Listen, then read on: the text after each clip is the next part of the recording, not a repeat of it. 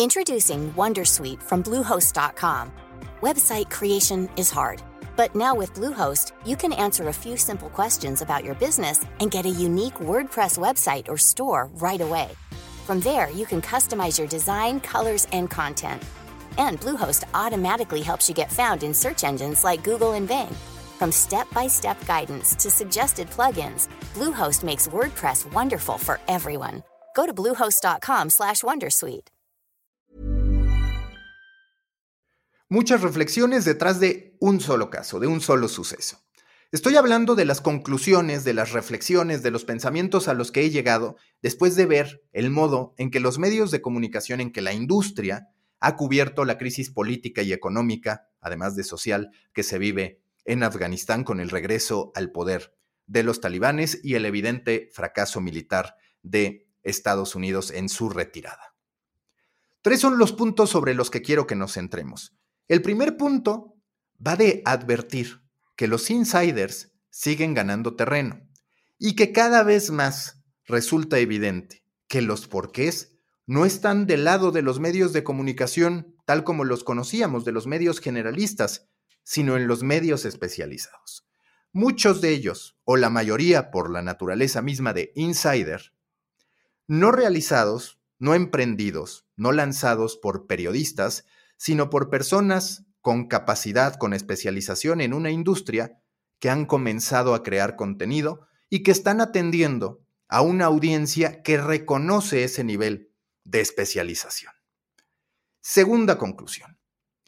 Si los medios de comunicación están siendo opacados por estos medios especializados que pueden ofrecer una mejor contextualización y un mejor análisis de lo que se está viviendo, entonces los medios tienen que luchar por recuperar una de las avenidas que sí que les darían diferenciación.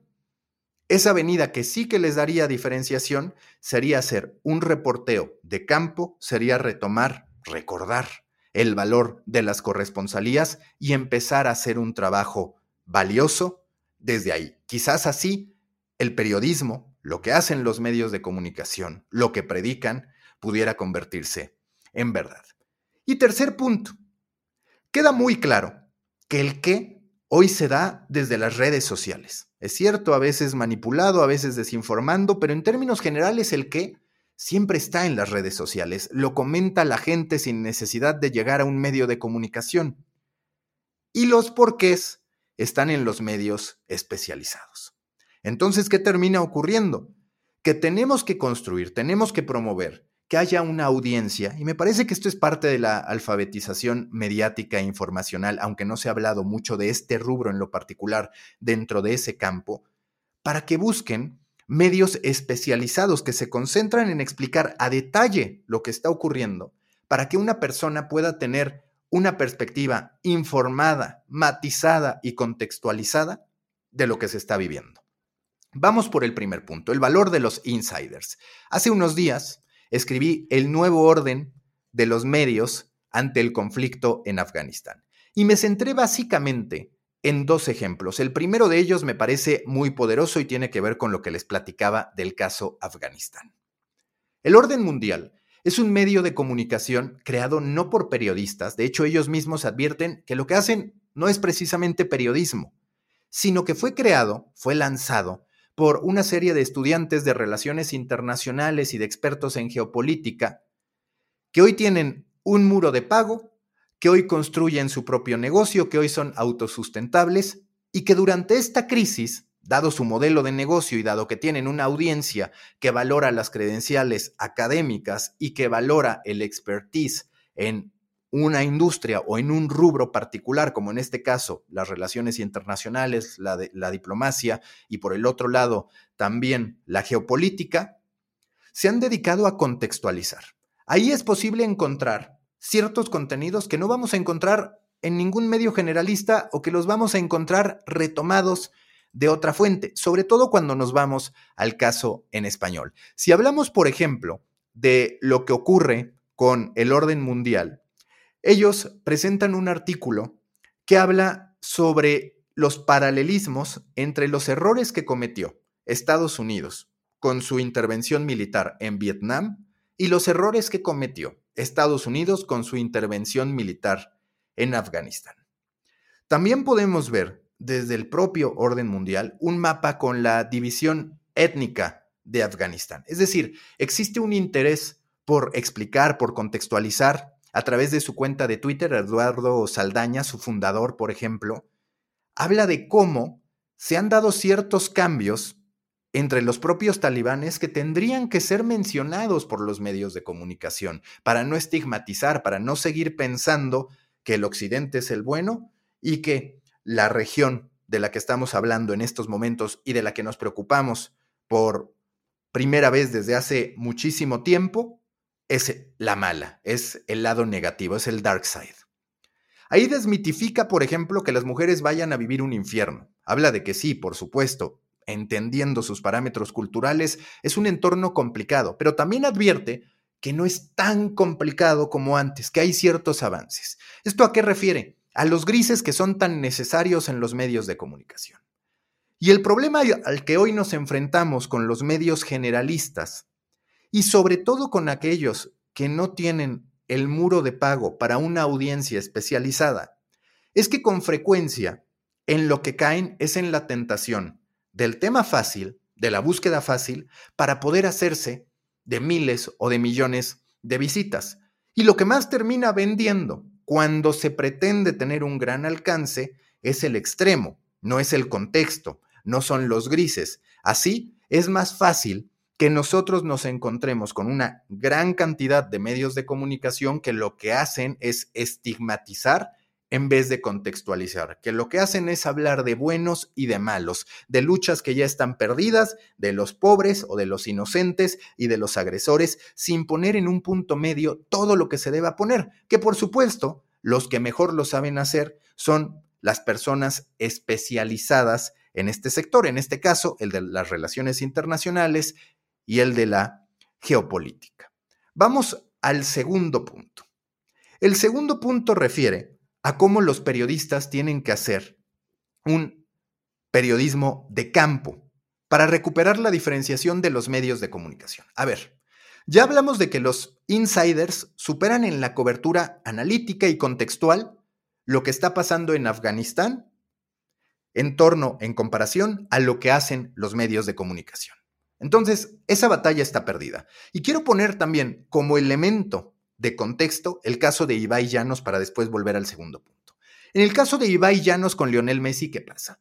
Los medios generalistas, tanto de información general como de deportes, es decir, cuando hablan de cualquier deporte en el momento en que les conviene por visitas y por el otro lado los medios de información general que ya conocemos siempre, muchos de ellos se dan por enterados de la existencia de Ibai Llanos.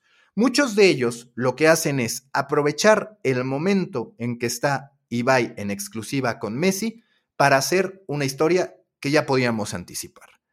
¿Quién es Ibai Llanos, el influencer de moda que apareció junto a Messi?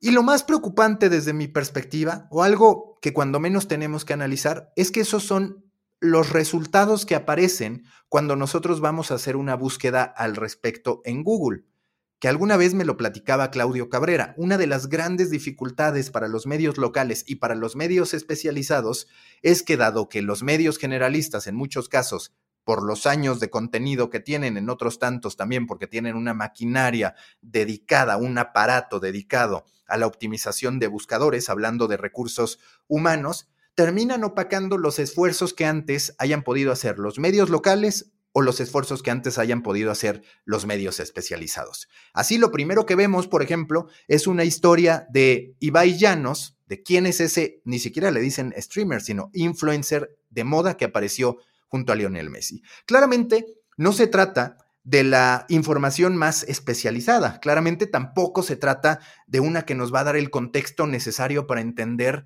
lo que representa que Ibai Llanos aparezca junto a Lionel Messi. Este artículo, entre muchos otros, es firmado, por ejemplo, por Deport.com, un sitio peruano propiedad del comercio que hace un extraordinario trabajo en optimización de buscadores. Yo lo que cuestiono no es el trabajo de Deport.com que ha encontrado su manera de brillar a nivel internacional por la maestría con la que manejan la optimización de buscadores. Lo que cuestiono es que desde Google se considere que un medio peruano que nunca ha interactuado con Ibai, que no está especializado en la industria del streaming, de los contenidos y demás, sea el que aparece como referencia. También por ahí aparecen AS, marcas, CNN en español, que si lo pensamos son marcas, algunas con mucho prestigio, otras con menos prestigio, pero que son las que siempre conocemos. Se entiende por ahí, pero la especialización hoy no necesariamente depende del nombre del medio que lo está firmando, sobre todo porque ese mismo contenido con mucho más contexto puede que ya haya sido publicado por algún medio especializado, por algún medio de nicho y que esté consignado semanas atrás. Porque, por ejemplo, en Storybaker, y solo digo Storybaker por decir, pues un caso que vivo, en el que participo, que hago, ya habíamos realizado cerca de 6, 7, 8 notas sobre lo que representaba Ibai Llanos. Y como yo, como el caso de Storybaker, hay muchos otros que lo han cubierto de manera recurrente y que lo han cubierto mejor. Habrá que pensar en cómo mejorar ese tipo de problemática. Volviendo al segundo punto, Almudena Ariza, una periodista española extraordinaria, periodista española veterana de la Silver Economy, hablaba sobre la importancia de retomar las corresponsalías. Queda muy claro, como se los decía al comienzo, que el qué ya está en las redes sociales. El qué simplificado está en las redes sociales. El contexto de todo lo que hay detrás suelen manejarlo los medios especializados. ¿Qué les queda a los medios generalistas? tener la mejor cobertura en el lugar de los hechos, tener la mayor capacidad de reacción.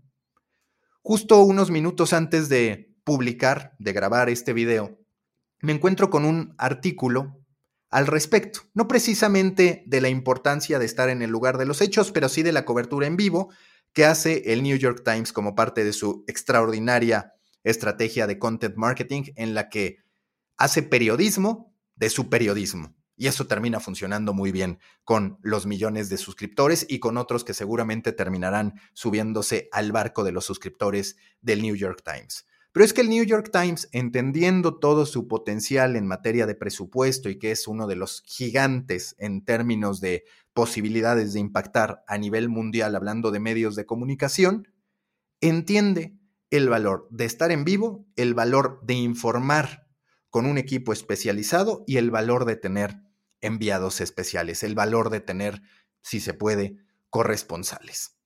Se comprende perfectamente que los medios de comunicación, en español y a nivel mundial, no tengan los recursos para estar realizando este tipo de inversiones, pero también hemos de comprender que si esto sigue sin darse, la diferenciación que aspiran a tener los medios de comunicación, sobre todo aquellos que buscan vivir de suscripciones, va a quedar deshecha. No va a haber argumentos para hablar de que debo estar suscrito a este medio de comunicación cuando el contexto me lo dan los medios especializados y cuando el que, a final de cuentas, me va a terminar llegando en redes sociales, cuando menos el qué común. Si lo que queremos es que haya historias originales y lo que queremos es que el periodismo vuelva a brillar, entonces habrá que pensar de qué manera desde el periodismo, con todas sus limitantes presupuestales, se puede hacer periodismo desde el lugar de los hechos y se pueden hacer historias que no atiendan únicamente a la fiebre masiva de muchos que van a estar esperando poder publicar historias que tengan a millones de visitantes.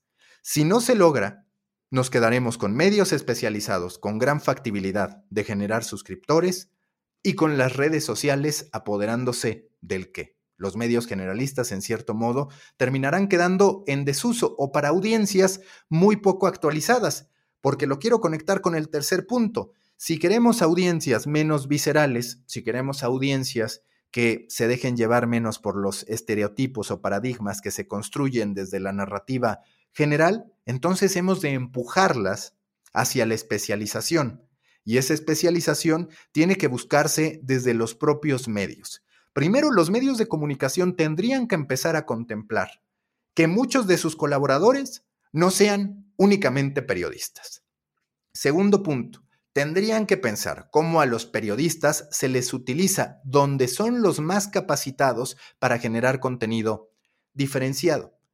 Y tercero, los medios de comunicación tendrían que hacer un proceso de reflexión para entender cuándo están contando las historias que quieren contar y cuándo están simple y sencillamente repitiendo lo que se dice en redes sociales, porque es un círculo vicioso. Al final, yo repito lo que se dice en redes sociales porque eso es lo que está en tendencia y por ende eso es lo que me va a terminar dando visitas. Cuando entendemos todo este círculo vicioso, nos damos cuenta de lo dañino que resulta y del lugar tan peligroso en que se están poniendo los medios de comunicación. El caso Afganistán desnuda muchas de las carencias de los medios de comunicación al momento de estar cubriendo. Hemos de entender que los insiders, con la capacidad que hoy tienen de ser creadores de contenido, tendrán un lugar con audiencias calificadas. Hemos de entender que el qué va a fluir en redes sociales. Hemos de entender que la audiencia que de verdad madure, que de verdad tenga curiosidad por las cosas, no se limitará a pensar que esa historia que les da una versión muy superficial de lo que es Ibai Llanos, se va a quedar ahí. Estará avanzando de manera recurrente hacia la búsqueda de medios especializados. El generalismo tiene que hacer su tarea. Si no, estaremos hablando de que la próxima gran era de los medios de comunicación rara vez incluye a los periodistas. Y eso francamente, me preocupa.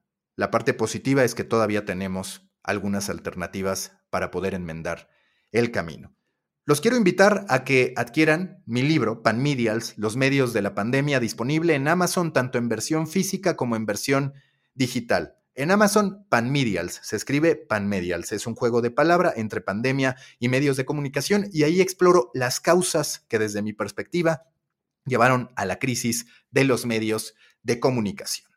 Nosotros nos escuchamos en próximos episodios. Cada vez estaré haciendo más reflexiones de este tipo, tanto en video como en audio, aquí en el feed de The Coffee, para que podamos compartir puntos de vista y para que podamos hacer lo que más nos interesa a todos, que no es criticar, sino detonar reflexiones, detonar conversaciones y detonar intercambios de ideas que nos permitan empujar a nuestra industria, la de la creación de contenidos, a un mejor lugar.